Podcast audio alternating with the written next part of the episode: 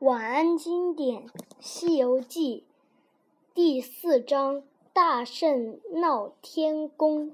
孙悟空惹了大祸，逃走后，被孙悟空定在蟠桃园里的七仙女才解脱了定身法。他们急忙跑回去向王母娘娘禀报。这时，仙官们也前来向王母娘娘告状，说孙悟空给他们撒下瞌睡虫，令他们都睡着了。孙悟空还偷喝了仙酒。从外面赶回来的太上老君也发现自己的仙丹被吃光了，于是大家一起来向玉帝告状。玉帝听了。当即命令托塔李天王和哪吒带领十万天兵天将去花果山捉拿孙悟空。来到花果山以后，九曜星光首先和孙悟空打了起来。可是那九曜星光哪里是孙悟空的对手？没几个回合下来，九曜星光就败下阵去。哪吒一见，非常生气，他将自己变成三头六臂，向孙悟空冲了过去。只见孙悟空不慌不忙，将自己也变成三头六臂，两个人就打了起来。几十个回合后，哪吒也吃不消了，渐渐的败下阵去。观音菩萨带着大徒弟惠岸来参加蟠桃盛会，见瑶池里冷冷清清的，餐桌上的食物也凌乱不堪，感到很纳闷。于是他们来到玉帝这里，玉帝便把孙悟空扰乱蟠桃盛会的事告诉了观音菩萨。听说玉帝已经派人前去捉拿孙悟空，观音菩萨就让惠岸也赶过去帮忙。到了花果山后，惠岸同孙悟空大战了五六个十回、五六十个回合后，也渐渐有些支撑不住了。托塔天王一见，心里有些害怕，于是赶紧派惠岸和大力鬼王回到天庭，向玉帝禀明情况。听说众多天兵天将都打不过一个猴子，观音菩萨就对玉帝说：“陛下，贫僧认为神通广大的二郎神应该可以捉住那泼猴。”玉帝一听，赶紧下旨召来二郎神。二郎神立即带着哮天犬和一些天兵神将前往花果山。刚一见面，二郎神就和孙悟空。打了起来。正当二人打得难分难解时，二郎神带来的天兵神将却将花果山的猴子们打得丢刀弃甲，四处逃散。见自己的弟兄挨了欺负，孙悟空心里有些着急，于是将自己变成一只麻雀，飞到树梢上。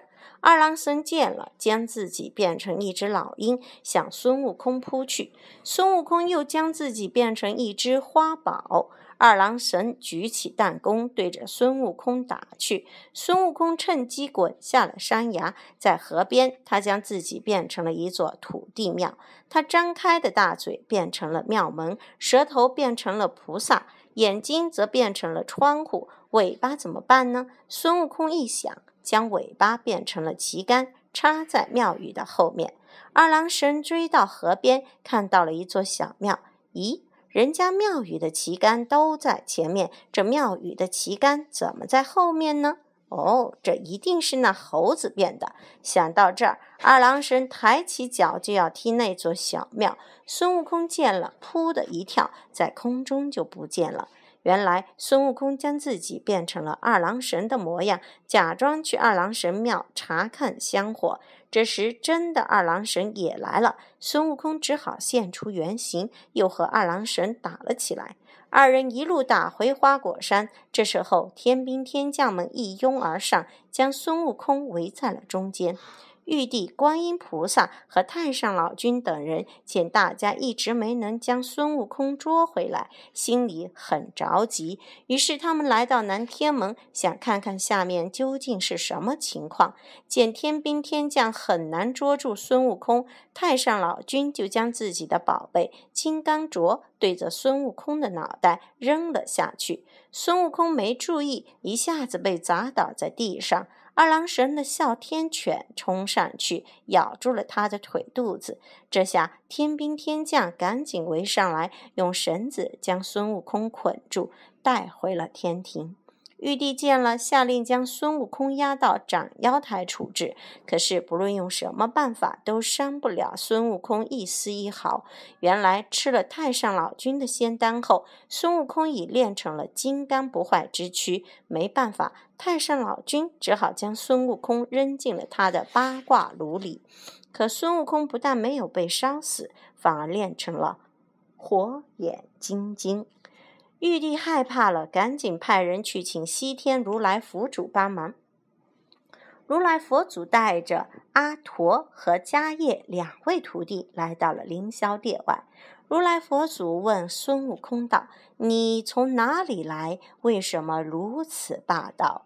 孙悟空不紧不慢地说：“我是花果山的灵仙，想要坐坐玉皇大帝的宝座。”见孙悟空口气这么大，如来佛祖笑道：“咱们打个赌吧，如果你一个跟头能翻出我的手掌心，我就让玉帝把位置让给你。”孙悟空听了，大喊一声：“我去也！”一个筋斗就飞走了。过了一会儿，孙悟空忽然看见前面有五根大柱子，他想这一定是撑天的柱子，怕如来佛祖赖账。孙悟空还特意在中间的柱子上写下“齐天大圣到此一游”几个大字，还在这柱子旁撒了泡尿。孙悟空飞回来，得意地对佛祖说自己看到了撑天的大柱子，还在柱子上写下了字。如来佛祖笑着说：“你回头看看吧。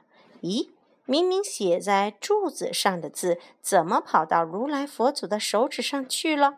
孙悟空很吃惊，转身就要跑。如来佛祖将手掌一翻，就把孙悟空扔到了房间，并用五个手指变成了金木水火土五座大山，所以说是五行山下，对不对？将孙悟空压在了大山下。